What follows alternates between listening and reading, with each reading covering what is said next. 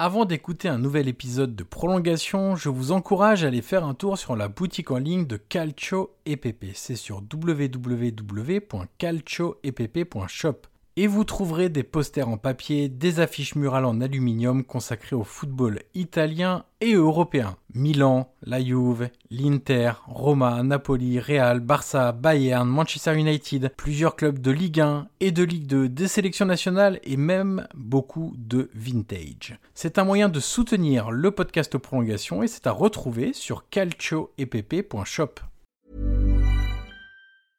I'm Sandra, and I'm just the professional your small business was looking for. But you didn't hire me because you didn't use LinkedIn jobs. LinkedIn has professionals you can't find anywhere else, including those who aren't actively looking for a new job but might be open to the perfect role, like me. In a given month, over 70% of LinkedIn users don't visit other leading job sites. So if you're not looking on LinkedIn, you'll miss out on great candidates like Sandra. Start hiring professionals like a professional. Post your free job on linkedin.com/people today.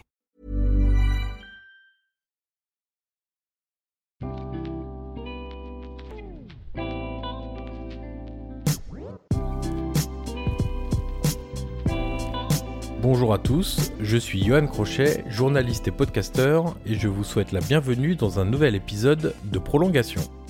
Prolongation est un podcast d'entretien où je rencontre des acteurs du football pour décrypter leur métier et découvrir ce qui les fait avancer au quotidien.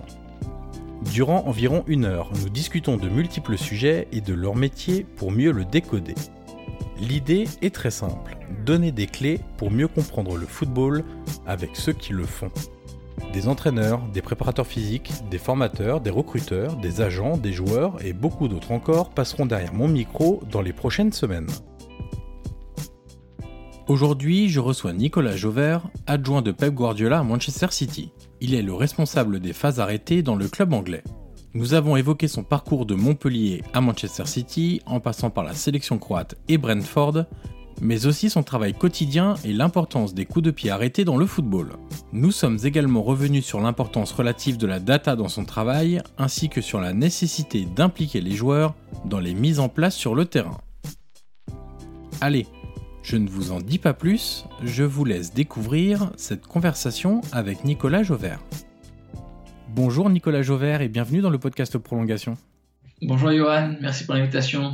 Alors Nicolas, dans ce podcast, on commence toujours par la même question. Est-ce que tu peux nous raconter un match qui t'a marqué? Alors il y a plein de façons euh, qui font qu'un match peut nous marquer. Ça peut être un scénario, un résultat, une émotion particulière liée à un fait de match, à un joueur en particulier. J'aime bien dire que c'est un, un, petit peu la Madeleine de Proust de tes souvenirs footballistiques. Ouais, bah c'est plus euh, lié à, de l'émotion. C'était le, premier match auquel j'ai assisté. J'y suis allé avec euh, mon père, donc on habitait en Allemagne à l'époque. Et c'était la finale de la Coupe d'Allemagne au Stade Olympique de Berlin. D'accord. Et je devais avoir, euh, je sais pas, 5-6 ans. J'ai quelques images en tête ben, qui doivent être maintenant un petit peu enjolivées, bien sûr, mais euh, je me souviens euh, d'une foule énorme. euh, c'était joyeux. J'ai adoré ce, ce sentiment-là. C'était Francfort contre Bochum. J'ai énormément vibré. Je me souviens d'avoir vécu des, émotions incroyables. Et en fait, je pense que ça a été un déclencheur parce que depuis ce moment-là, toutes les, les, décisions que j'ai pu prendre dans ma vie ont été liées au football. Quoi. Donc, j'ai toujours été lié au football, rattaché au football. Ma passion pour le football doit certainement provenir de ce moment-là. Alors, pour essayer de situer pour les auditeurs, du coup, c'est fin des années 80, début 90, ça doit être ça à peu près Ouais, si on retrouve finale Francfort-Bochum, donc ça doit être euh, quelque chose comme 87, 88, quelque chose comme ça. Justement, tu parlais du fait que c'était lié à une émotion. Aujourd'hui, tu es très sensible à ça quand tu... Alors, pas dans ton travail au quotidien, évidemment, parce que tu es forcément engagé émotionnellement dans les rencontres de ton club, mais quand tu vois un match en dehors, euh, est-ce que tu es très rattaché à ça, au, au sentiment, à l'émotion quand tu visualises et quand tu regardes un match? Bah, ça, ça dépend des matchs. Il y a des, certains matchs, je regarde plus pour le, le contenu et d'autres même plus pour vibrer dans l'attente de, de voir de, de, belles actions et de voir du suspense. Ça dépend en fait. Ça dépend vraiment du match et dans l'attitude que je suis à ce moment-là. Quoi. Disons si tu as un intérêt professionnel ou si tu as un simple intérêt passionnel, on va dire. C'est peut-être ça la différence. Euh... Ouais, ouais, c'est ça. Je pense que c'est ça. Ouais. Alors avant d'arriver à ton rôle actuel à, à, Manchester City, on va parler un petit peu de ton parcours et je te propose de commencer par euh, tes études au Canada pendant deux ans qui t'ont fait découvrir l'univers très important de la data dans le sport. Alors t'es pas le seul puisque dans ce podcast j'avais interviewé Enzo Djebali qui avait aussi franchi l'Atlantique et avait découvert la prédominance de la data dans les sports américains. Quel effet ça t'a fait? Comment tu as découvert cette importance vraiment capitale dans les sports US euh, de la data? Et quelles leçons tu en as tirées? Et qu'est-ce que ça t'a apporté en fait au tout début de ton parcours? Donc dans le, traitement médiatique des grands sports US, il y avait beaucoup plus de déjà à l'époque euh, de, statistiques qui étaient des analyses. Ça m'avait interpellé, mais surtout c'était euh, à l'université de Sherbrooke, là où j'étais, où j'étudiais. Même les sports, donc euh, les équipes de l'université de volley, de football américain, utilisaient déjà beaucoup le, les data et, la vidéo. Et c'était quelque chose d'assez nouveau pour moi. Et j'avais de suite vu un, un, lien avec le foot et je voyais plein de possibilités pour le football. Et pour moi, ça faisait beaucoup de sens. Et donc, à partir de là, je m'y suis euh, intéressé de près. J'ai investi dans du matériel, donc un logiciel, l'ordinateur, la caméra, etc. Et puis je me suis formé euh, tranquillement de mon côté. Et de suite, j'ai eu envie d'appliquer ce que je commençais à développer dans, une structure professionnelle. Alors justement, tu rejoins le club de Montpellier en, en 2009, d'abord au poste d'analyste vidéo. Alors dans une longue interview à l'équipe, tu expliquais avoir eu un peu de mal au début car tu n'avais pas les codes d'un club de foot. Est-ce que tu peux nous en dire un peu plus, nous raconter un peu cette adaptation à un environnement que visiblement tu ne connaissais pas? Disons que passer du, du, milieu amateur au milieu professionnel, il y a, y a des, des, différences, mais c'était quand je parle de code, c'est euh, au niveau du souci du détail, de la rigueur, de la compréhension des relations entre euh, membres du staff et, et, et, des joueurs, par exemple, qui est un petit peu différent au niveau amateur qu'au niveau professionnel. Donc c'était à ce niveau-là donc que je parlais. Alors tu fais euh, également une pige avec la sélection nationale croate lors de la Coupe du Monde 2014 euh, sur un tournoi aussi court. Toi qui étais habitué du coup à travailler sur euh, l'entièreté d'une saison à Montpellier, est-ce que tu as été obligé de, de, condenser ta mission et tes axes de, de travail de manière particulière pour un tournoi qui dure en, en général un, un mois, un mois et demi avec la préparation? Disons que c'était difficile de tout faire et je voulais pas tout faire parce que je voulais avant tout qu'il y ait de la qualité. Et donc, euh, j'avais commencé à, à, mettre les outils dans les mains des membres du staff et euh, pour euh, en fait organiser un travail pas seulement centré sur moi, mais que tout le monde puisse y participer et mettre sa touche. Donc, c'était pas une surcharge pour pour les autres membres du staff, mais c'était plutôt un système coopératif qui permettait de travailler mieux et d'être plus efficace. Alors, tu, on vient d'évoquer ton arrivée à Montpellier, l'aventure avec la sélection croate. Est-ce que dans tes études, on fait un flashback rapide sur tes études, ou est-ce que dans ton adolescence, euh, il y avait cette volonté absolue de travailler dans des structures professionnelles sportives, ou est-ce que c'est venu, euh, je vais pas dire par hasard, mais euh, par opportunité en tout cas? Oui, je pense que ça a toujours été dans un coin de ma tête et euh, ça a pris forme surtout euh, durant mon passage au, Canada où je travaillais dans un club de foot. Donc j'étais deux ans euh, directeur technique d'un club de foot à Sherbrooke au Québec et j'appréciais énormément ce que je faisais. Mais j'étais un petit peu frustré par le niveau de, pratique. Donc c'était un, club, très gros club, plus de 1600 joueurs, mais le niveau était assez bas. Et j'avais cette envie-là de, rejoindre un club ou de rejoindre le monde professionnel où je pensais pouvoir euh, m'épanouir un peu plus. Alors on va revenir un instant sur Brentford. Dans un instant, on va reparler de, de ta manière de fonctionner euh, lors de ton passage dans, dans ce club anglais avant d'arriver à Manchester City. Mais je te propose de nous raconter une petite anecdote que tu m'avais déjà donnée concernant la vision anglaise et entre guillemets l'importance accordée, on va dire plutôt à la compétence qu'au diplôme ou au CV.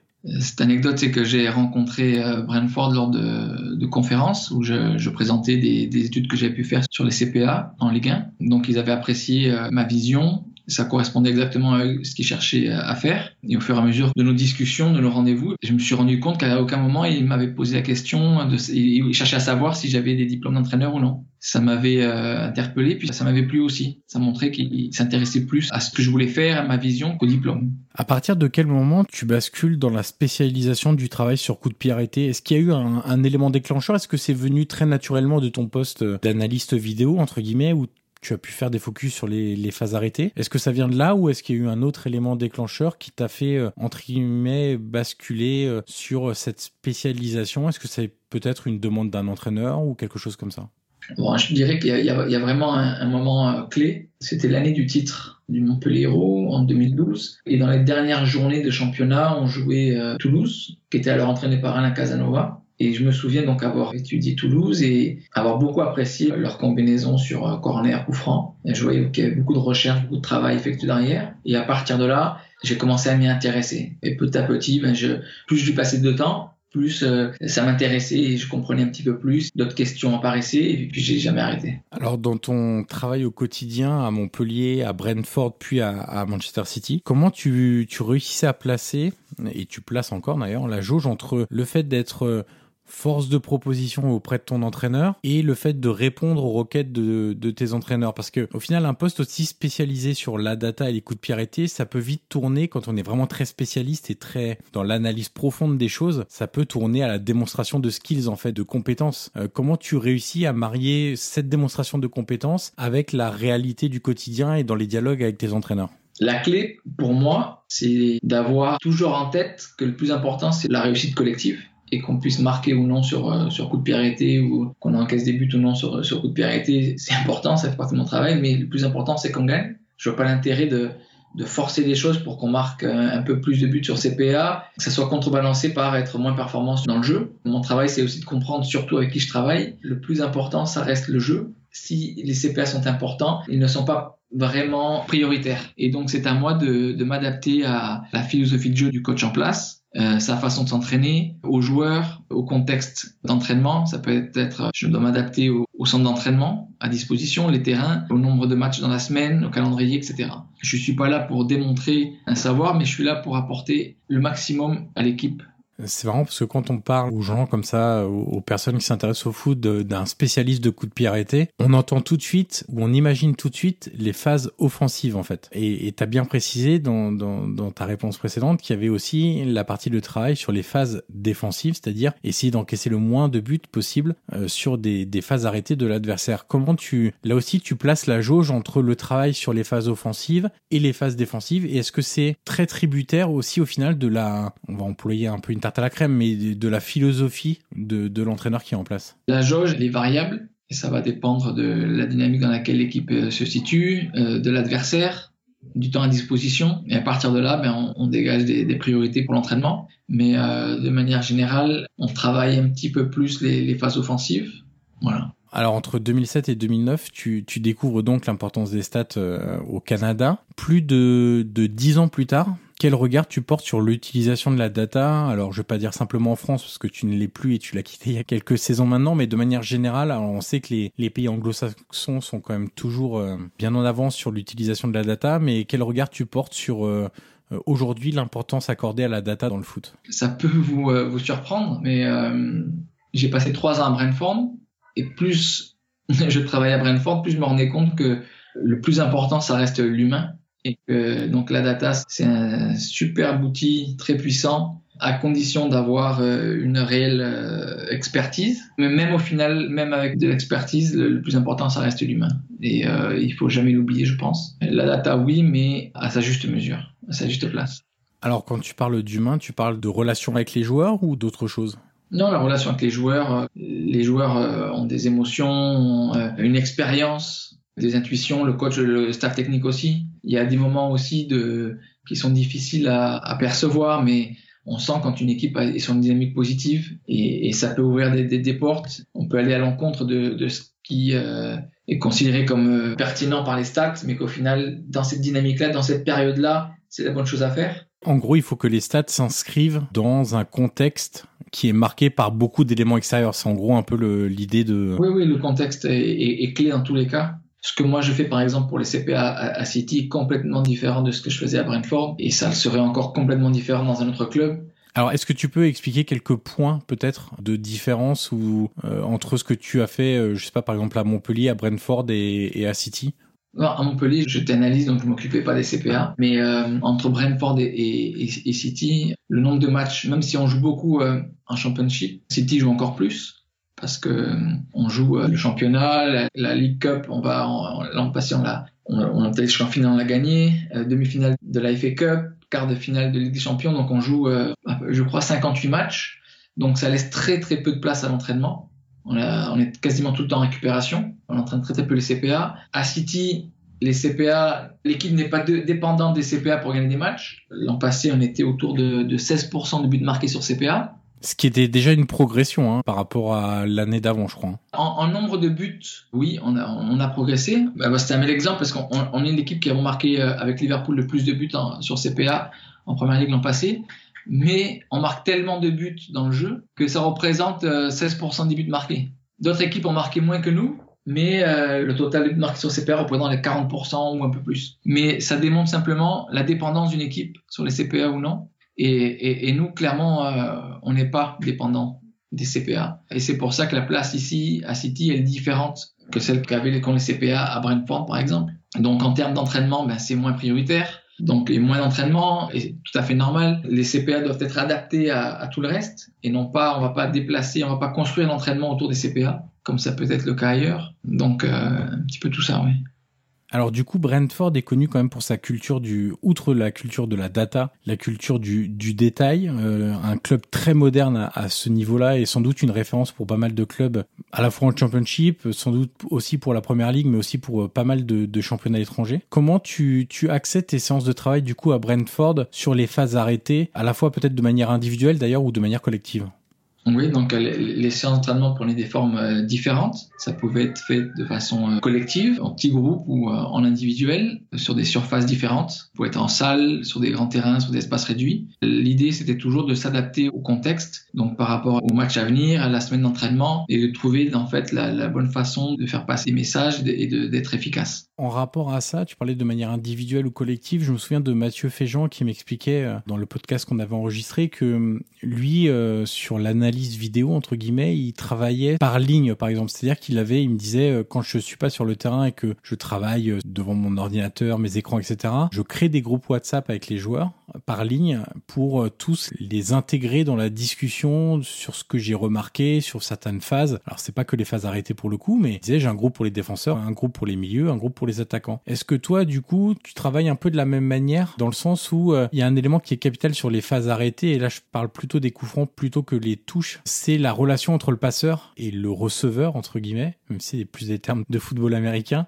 Donc euh, oui, les, relations techniques sont clés, très importantes. On les travaille, on les travaillait un petit peu plus sur le terrain qu'en salle. J'aimais beaucoup, surtout à Brentford, réunir certains joueurs, surtout des joueurs euh, qui avaient euh, un goût pour les, CPA et qui avait du, poids dans l'effectif pour euh, préparer les matchs. Et parfois même, un joueur de, de, ce petit groupe-là vient présenter le, on va dire, le plan de match dans tout le reste de l'effectif. Et ça permettait de construire une culture CPA, mais aussi je crois que lorsque les joueurs sont euh, partie prenante du, euh, du, projet, ils sont un peu plus investis et ça permet aux autres joueurs d'avoir encore un peu plus confiance. Et sur la communication hors terrain, entre guillemets, euh, si je reprends l'exemple de Mathieu Féjean, il m'expliquait qu'en dehors des, des, séances pendant lesquelles il était sur le terrain, où il impliquait évidemment tout le monde, il lui arrivait de faire des montages, en fait, vidéo, tout simplement, et de les envoyer, de pas attendre le lendemain, par exemple, où tu l'expliquais, hein, tout est très condensé en termes des entraînements parce que vous jouez tous les trois jours avec City.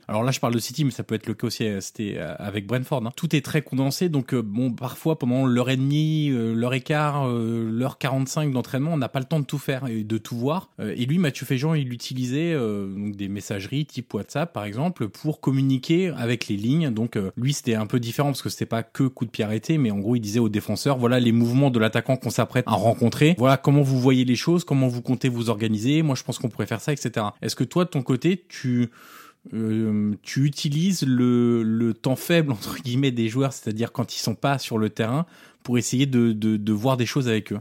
Oui, oui, mais euh, personnellement, je préfère faire ces, échanges-là en, direct et m'asseoir être à côté d'eux plutôt que de leur envoyer des vidéos.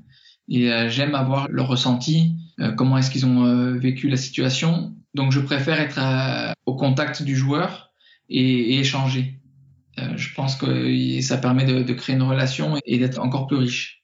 Est-ce que tu accordes une grande importance au pourcentage de buts marqués sur coup de pied arrêté? Il faut faire attention avec les, pourcentages de buts marqués sur les CPA et le nombre de buts marqués en fin de saison sur les CPA, parce qu'on est sur des tout petits nombres. Et on peut très bien passer d'une équipe moyenne à une équipe super bonne parce qu'il y a deux poteaux, trois poteaux rentrants. Et euh, sans ces poteaux-là, le poteau était sortant, et ben on aurait été dans la moyenne. Et ça vient euh, un petit peu masquer la réalité des choses. Par exemple, si tu veux dire que si on passe de, je sais pas, hein, je prends des chiffres un peu au hasard, mais de, pour une équipe qui marque 100 buts, si on passe de 17 buts sur coup de pied arrêté à 21 buts sur coup de pied arrêté, le pourcentage va forcément augmenter.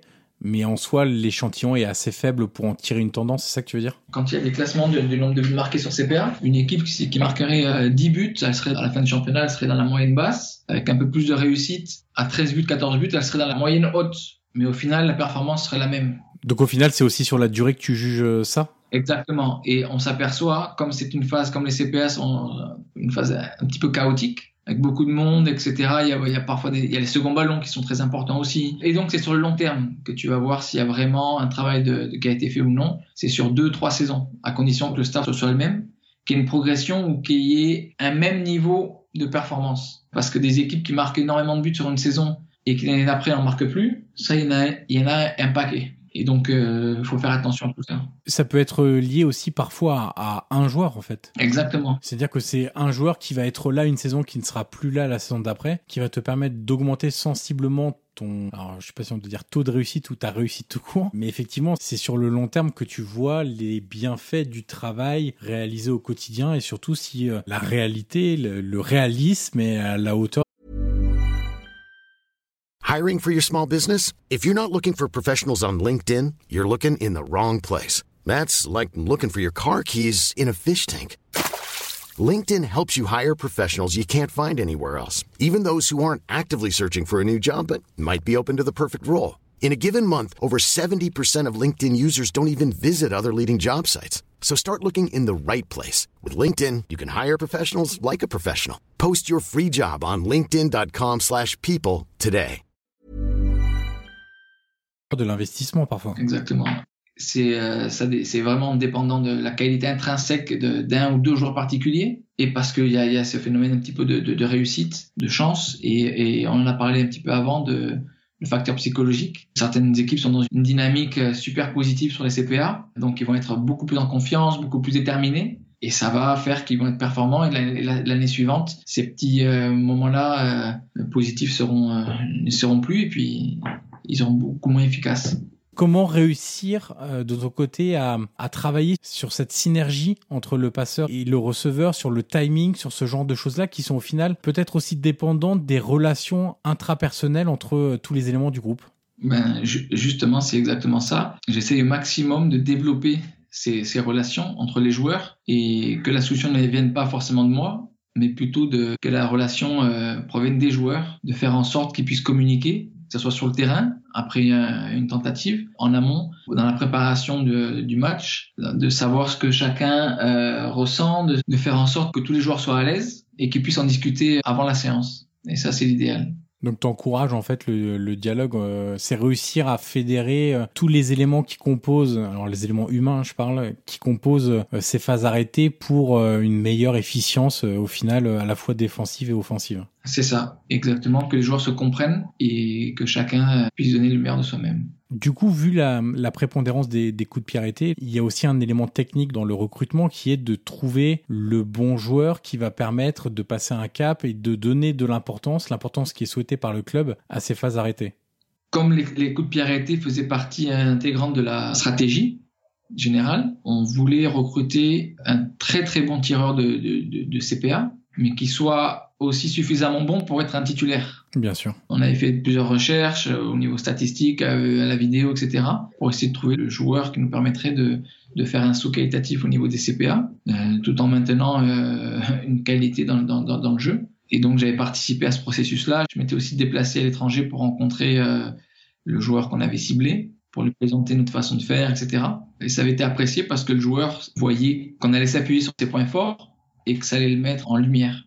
Alors dans, dans ce podcast, la data est évoquée pour euh, des questions de, recrutement avec Enzo Gibali, dans le travail d'analyste vidéo avec Mathieu Féjean, sur l'aspect médiatique et professionnel avec Loïc Moreau. Est-ce que comme eux, euh, tu constates une forte évolution de l'approche mathématique, voire même scientifique du sport et quels axes d'amélioration tu vois encore de, de ce côté-là? Alors j'ai bien compris qu'il y avait un côté humain qui était très important et qu'il fallait surtout pas négliger, mais dans l'approche scientifique du sport, on voit qu'il y a des postes de data scientists qui sont créés dans les clubs notamment. On voit qu'il y a de plus en plus de fournisseurs de stats euh, qui sont euh, euh, qui travaillent avec les clubs professionnels.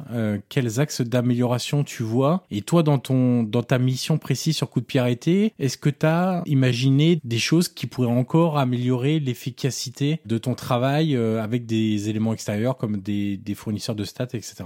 Alors j'utilise de moins en moins les stats, les data, parce que je me suis rendu compte qu'à un moment donné, il y a toujours un petit peu, j'ai l'impression, un effet de mode, que les data prennent de plus en plus de place, et c'est très bien.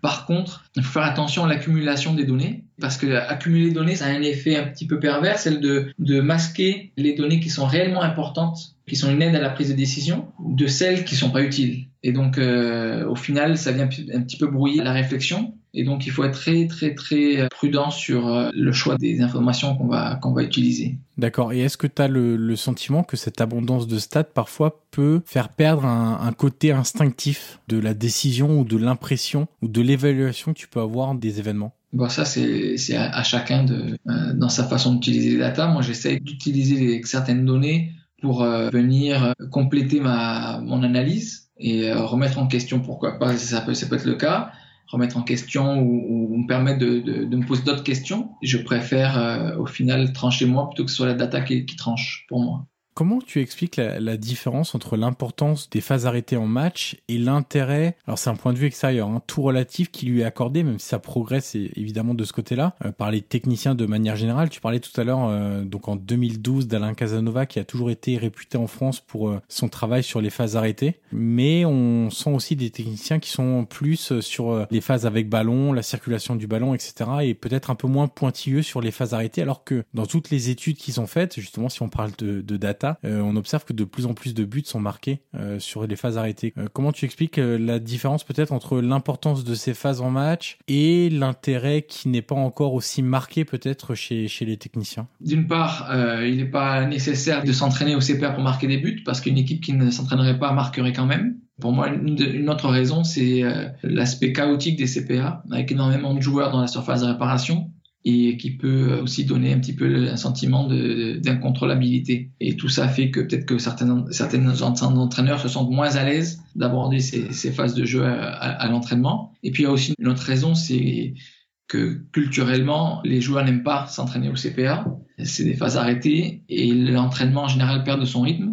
Donc ça favorise pas l'entraînement régulier et, spécifique. Toi, dans ton expérience, tu notes une vraie différence entre, tu disais que les, les joueurs n'aimaient pas ça. Est-ce qu'ils aiment encore moins les phases défensives, euh, du coup, euh, que le travail sur phase arrêtée offensive?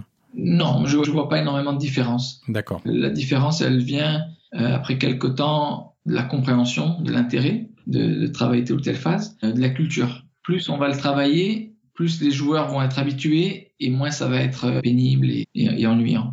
Alors le journaliste Ben Littleton s'était intéressé au penalty et on avait d'ailleurs tiré un, bouquin qui s'appelle 11 mètres la solitude du tireur de penalty. À partir d'un très grand nombre de stats et de matchs étudiés, il avait dressé le portrait idéal d'un penalty réussi. Si on transpose cette étude au, au coup franc par exemple, est-ce que les datas te permettent de dégager, alors non pas le, le coup franc parfait, mais disons des, tendances sur les coups francs directs ou indirects? Alors à la fois la manière de, de frapper peut-être sur euh, la zone ciblée euh, côté ouvert, côté fermé, la distance idéale pour euh, pour le jouer de manière directe ou indirecte. Est-ce que tu as tu as eu ce genre de choses? Bah, Je m'y suis intéressé, oui. Mais encore une fois, je pense qu'il faut prendre en compte le contexte et que chaque coup franc est différent. Le gardien a des préférences. Le mur n'est pas tout le temps placé de la même façon. N'est pas tout le temps la même taille. Certains murs sautent, d'autres non.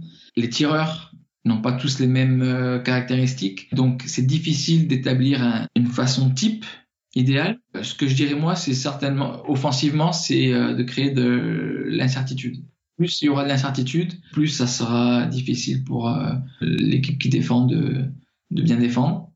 Donc c'est créer de l'incertitude et créer euh, un, système de, de communication, une, une compréhension collective de, de la situation. Alors on va revenir sur cette incertitude dans, quelques secondes, mais tu parlais d'effet de mode tout à l'heure euh, pour la data. Euh, sur les coups de pied arrêtés offensifs, un effet de mode actuel qu'on ne voyait pas il y a encore euh, un an, un an et demi, c'est le joueur qui s'allonge entre guillemets derrière le mur pour éviter que le ballon passe euh, bah, sous le mur si celui-ci saute. Est-ce que c'est quelque chose que vous avez travaillé? Il me semble que Manchester City était parmi les premiers à faire ce genre de choses. Est-ce que c'est quelque chose que vous avez euh, beaucoup travaillé? Est-ce que c'est quelque chose que toi tu avais remarqué du coup et que tu as fait euh, travailler aux, aux Comment tu expliques cette, euh, cette petite mode? Parce qu'au final, des buts, euh, des coups francs marqués euh, sous le mur, entre guillemets, c'est-à-dire des tirs à terre quand le mur saute, il n'y en a pas tant que ça en fait. Oui, oui, il n'y en a pas tant que ça. Et ça dépend surtout de la position du ballon, de la proximité du ballon au but, de l'identité du frappeur aussi. Donc c'est pas quelque chose qui est à faire tout le temps. Et puis il faut savoir quand le faire, si c'est le bon moment ou pas, en fonction de, de, de l'adversaire. Mais c'est pas quelque chose qui est travaillé énormément. Parce qu'au final, tu consommes un joueur de plus aussi pour faire cette parade-là. C'est-à-dire que c'est, alors le mur, euh, mettons un mur de 4, tu as un cinquième joueur qui est du coup mobilisé pour ça et c'est un joueur de moins que tu as dans la surface pour éventuellement être au duel avec un adversaire s'il y a une possibilité de le jouer de manière indirecte ou autre possibilité, c'est-à-dire un ballon qui rebondit et qui atterrit dans la surface. Oui, mais euh, lorsque le, ballon est proche de la surface de réparation, euh, c'est extrêmement rare que le coup franc pas directement. Dans ces cas-là, il y, a peu de centres. Donc même s'il y a un joueur de moins côté ouvert, c'est pas un trop grand problème. Et d'avoir un joueur euh, donc qui s'allonge, par exemple derrière le mur, ça permet au mur de sauter et donc au gardien de se positionner un petit peu euh, différemment. Voilà. Donc euh, après, euh, c'est pas une décision que je prends seul. Lorsqu'on lorsqu'on décide de le faire pour un match bien précis, c'est discuter avec l'entraîneur des gardiens et avec le, le gardien.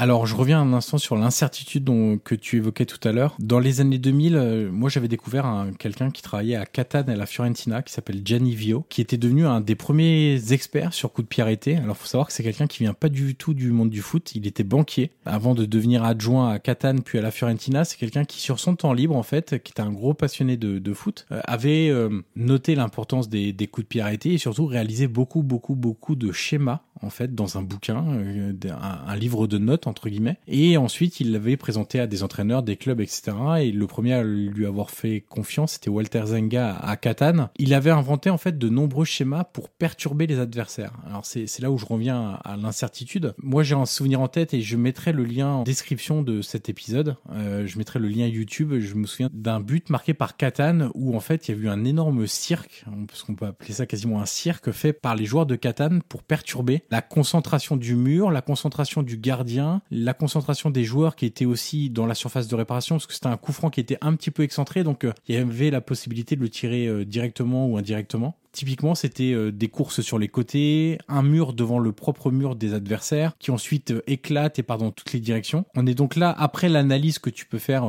ton travail préalable, à la proposition et la mise en application de systèmes sur le terrain, c'est-à-dire passer de la théorie à la pratique, entre guillemets. comment tu fonctionnes de ton côté sur ce lien entre la théorie et la pratique sur le terrain? Pour revenir à, à, à ben, j'ai eu la chance de, le rencontrer. Je l'ai remplacé à Brentford, donc euh, on s'est rencontrés quelques fois. On a échangé euh, donc sur, sur les CPA, c'était très intéressant. Et je reviendrai aussi sur, sur cet exemple-là de Catane. Ce qui est faisable à Catane, il n'est pas forcément à Manchester, il n'est pas forcément à Brentford, etc. Il y a un contexte particulier. Et le lien entre un petit peu partout, c'est la, comme tu, tu l'as dit, c'est l'incertitude. Et on peut le faire de différentes façons. Donc de façon un peu plus spectaculaire comme Jenny le fait, de façon un petit peu plus masquée on va dire. Mais tout ça dépend aussi du contexte qui est pour moi fondamental. Pour mettre en place certaines combinaisons, cela requiert pas mal de temps d'entraînement. Et quand on n'en a pas, on doit travailler de façon différente. Et est-ce qu'il y a aussi le fait que tu me disais ce qui est faisable à Catane ne l'est pas forcément à, City Est-ce qu'il y a un lien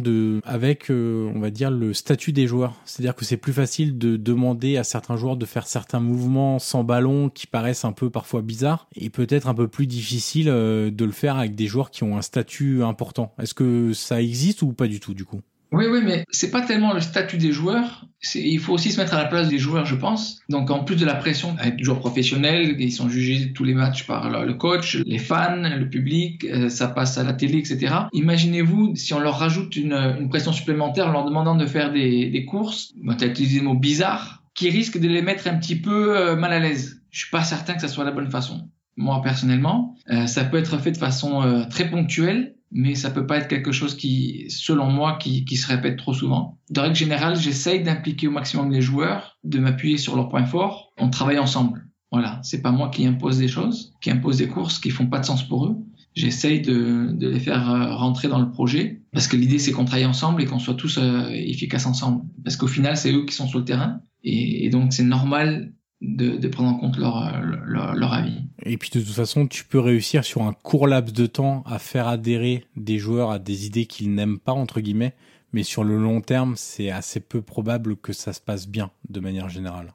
Exactement, donc de façon ponctuelle, une fois, pour surprendre, et parce qu'ils ils apprécient l'idée, c'est très bien, mais euh, de baser sa stratégie là-dessus, je trouve ça un petit peu périlleux. Alors pour revenir à Gianni Vio, il expliquait que cette spécialisation, entre guillemets, ce qu'il avait fait avait deux conséquences. La première, on vient d'en parler, c'était de surprendre euh, l'adversaire. Et la deuxième, lui, expliquait que ça avait une conséquence aussi psychologique. C'est-à-dire qu'une fois qu'on avait reconnu que Catane était un club spécialisé, très fort, entre guillemets, plutôt que spécialisé sur les coups de pied arrêtés offensifs, il y avait chez l'adversaire un, petit état de stress avant le match car il savait que l'équipe de Gianni Vio était très difficile à contrer sur coup de pied.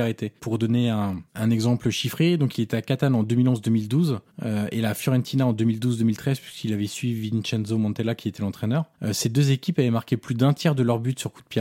On revient au pourcentage tout à l'heure, c'est-à-dire que c'est une équipe qui marquait peut-être, enfin sans doute même beaucoup moins de buts que Manchester City le fait euh, aujourd'hui. C'était même monté à 38% à, à Catane lors de certaines saisons. Tu, crois ce phénomène de psychologique entre guillemets en te disant euh, bon attention alors soit il y a un très bon tireur de coups de pied soit il y a de très bons joueurs de tête. On se rappelle hein, lors de la Coupe du Monde 2018 que les Anglais marquaient énormément de buts sur coups de pied d'ailleurs l'essentiel de leurs buts lors de la, Coupe du Monde ont été marqués sur des phases arrêtées. Oui moi je, crois beaucoup aux facteurs psychologiques euh, sur les phases arrêtées. Pour moi c'est même essentiel. Et c'est pour ça que j'essaie d'inclure les, joueurs de créer euh, une sorte de conviction chez nous d'abord qu'on peut être dangereux qu'on va être dangereux et pour ça, il faut les impliquer, il faut prendre en compte leur, euh, avis, leur sensibilité pour les faire adhérer au projet. C'est pour moi la première étape avant d'être euh, efficace. Et ensuite, euh, la conséquence, ça sera de, créer une pression chez l'adversaire, une crainte qui va modifier un petit peu leur comportement et ça va générer une dynamique. On peut observer le même effet inverse euh, défensivement chez certaines équipes qui euh, encaissent euh, deux trois buts dans un court laps de temps et qui ensuite se retrouvent à changer leur organisation et qui se retrouvent un petit peu perdus, qui se retrouvent plus en danger. Est-ce que le fait d'avoir un alors je prends l'exemple de Manchester City du coup mais tu me diras pour Brentford aussi, est-ce que le fait d'avoir un excellent tireur de coups de pied arrêtés, que ça soit de manière directe ou indirecte, hein, c'est plus lié à la technique entre guillemets, technique de frappe notamment, comme Kevin De Bruyne à Manchester City, t'offre du coup dans ton métier au quotidien plus de possibilités en fait. Est-ce que ce côté-là technique compte ou est-ce que, comme tu l'as déjà évoqué, c'est plutôt le côté réussir à les faire adhérer aux choses qui va être euh, le point clé de ton travail? Bien sûr, de toute façon, le football est un sport de, footballeurs. C'est eux qui marquent les buts, c'est eux qui font le jeu. Moi, je suis là juste pour euh, les accompagner. Plus l'équipe compte de, bons joueurs, mieux c'est, et plus ça donne de possibilités mais euh, les faire adhérer c'est essentiel aussi parce que euh, aussi bon peut être un joueur s'il n'est pas euh, convaincu s'il adhère pas au, projet ça va être difficile pour lui d'être aussi bon qu'il peut l'être. Et donc des bons joueurs convaincus c'est l'idéal. Après le, le, profil des joueurs de l'équipe va orienter la, la, stratégie de, de, de l'équipe. Si on, on compte pas de super tireurs dans son effectif eh bien on peut travailler différemment par du jeu court ou par d'autres stratégies. Et de la façon qu'une équipe qui ne compterait pas de super joueurs de tête aurait quand même à sa disposition d'autres moyens pour être efficace. Euh, ça me fait penser, euh, tu sais, il y a la, règle des cinq changements qui était temporaire et qui va, j'ai l'impression de devenir euh, plutôt définitive. Alors déjà pour la saison 2021, mais on imagine que c'est une mesure qui peut être étendue de manière définitive après. Est-ce que tu penses que le fait d'avoir maintenant accès à cinq changements peut t'amener à, en fin de match, par exemple, garder une cartouche chez les entraîneurs entre guillemets Alors on sait qu'il y a, tu sais, dans les matchs à élimination directe entre guillemets, c'est-à-dire un match de coupe ou bah, comme là la, la phase finale de, de Ligue des Champions. Il peut y avoir, euh, dans le cas d'une prolongation, le fait qu'un entraîneur se réserve le droit de faire rentrer son gardien qui est peut-être meilleur sur euh, sur penalty sur séance de tir au but. Mais est-ce que tu penses que pour euh, maintenant avec un tel éventail de changements à disposition des entraîneurs, on peut imaginer que pour dans le dernier quart d'heure pour forcer la différence, on fasse rentrer le spécialiste des coups de pied arrêtés qui n'est peut-être pas titulaire au départ et qui peut débloquer du coup pas mal d'occasions sur une phase arrêtée?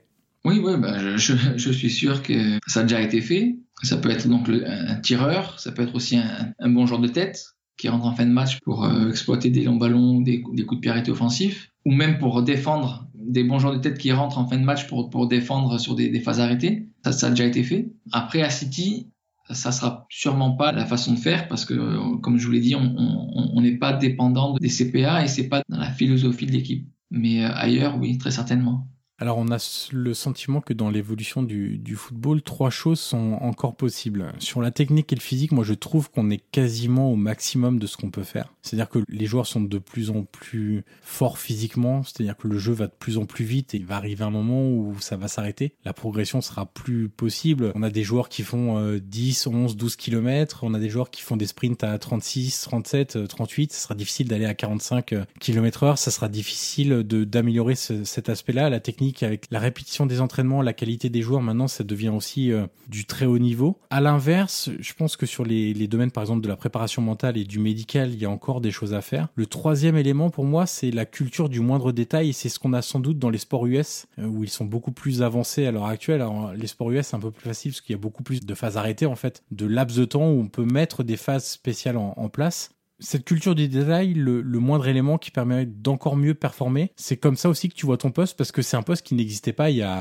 10 ans, on va dire, qui n'existe d'ailleurs pas partout encore déjà à, l'heure actuelle. Euh, ce poste-là, de donner encore davantage de solutions aux joueurs et aux entraîneurs sur les touches, sur les coups francs, pour être décisif, pour marquer, pour moins encaisser de buts, euh, c'est cette culture du détail-là, tu penses, qui peut faire aussi la différence dans les années à venir? Oui, parce que ben, le foot est un sport hyper compétitif et tout ce qui peut amener à participer à augmenter les chances de victoire, ce sont des, éléments à prendre en compte. Depuis quelques années, l'importance euh, accordée au CPA augmente. Euh, on voit aussi des entraîneurs euh, individuels dans les staffs donc, qui sont là pour améliorer la technique individuelle de certains joueurs, la prise de décision au poste. Donc oui, on va dans cette, dans cette voie-là. Je dirais que le défi, c'est d'intégrer tous ces spécialistes-là dans une démarche collective et de garder en tête que l'important c'est la, réussite de l'équipe, collective de l'équipe, et non pas euh, d'isoler chacun des coachs et, et d'ensuite d'analyser leur performance. Et il y a aussi une chose, c'est que tu, tu l'as déjà évoqué, il y a de plus en plus d'entraîneurs spécialisés, entre guillemets, avec des, des, séances individualisées, mais il va falloir faire rentrer tout ça déjà dans des calendriers très compliqués. C'est-à-dire que, en dehors des séances collectives, réussir à faire tout ce travail de spécialisation est compliqué pour les clubs qui jouent tous les trois jours, de manière générale.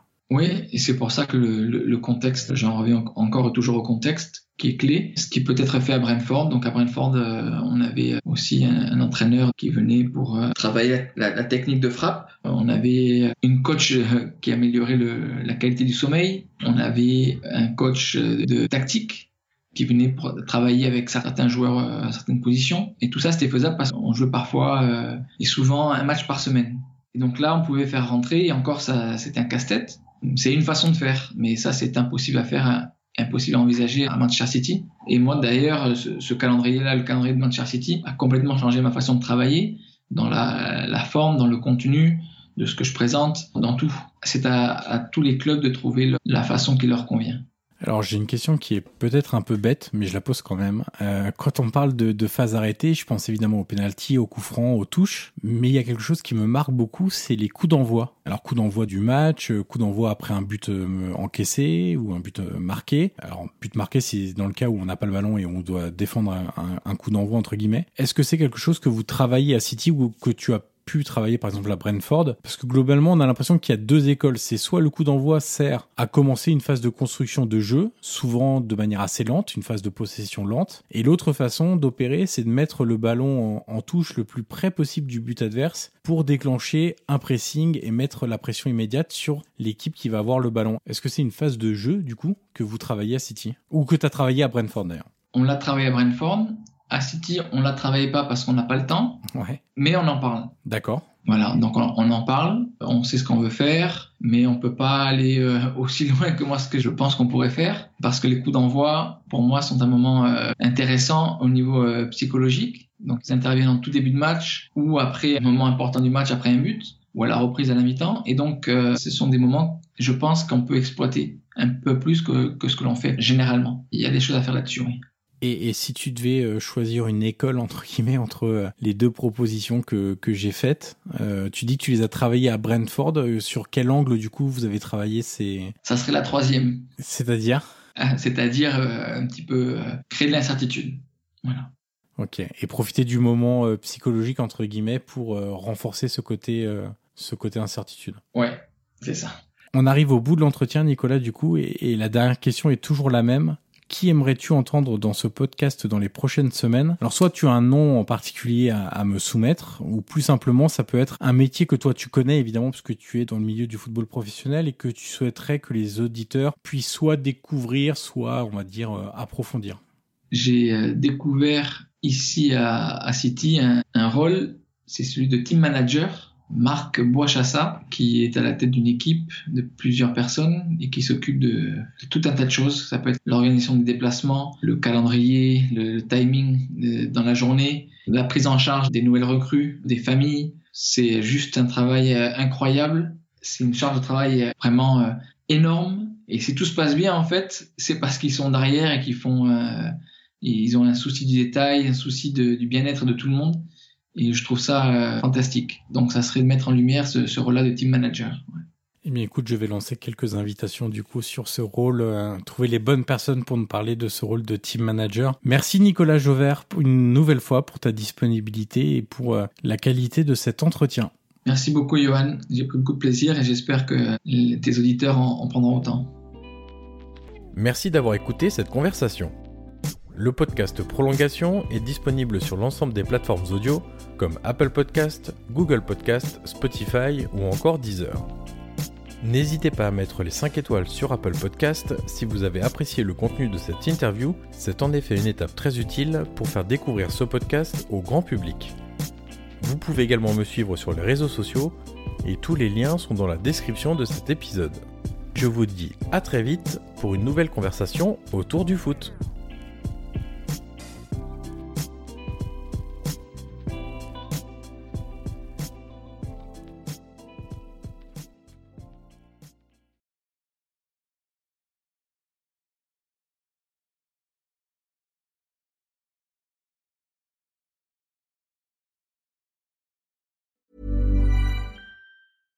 Flexibility is great. That's why there's yoga. Flexibility for your insurance coverage is great too. That's why there's United Healthcare Insurance Plans. Underwritten by Golden Rule Insurance Company, United Healthcare Insurance Plans offer flexible, budget friendly coverage for medical, vision, dental, and more. One of these plans may be right for you if you're, say, between jobs, coming off your parents' plan, turning a side hustle into a full hustle, or even missed open enrollment. Want more flexibility? Find out more about United Healthcare Insurance Plans at uh1.com.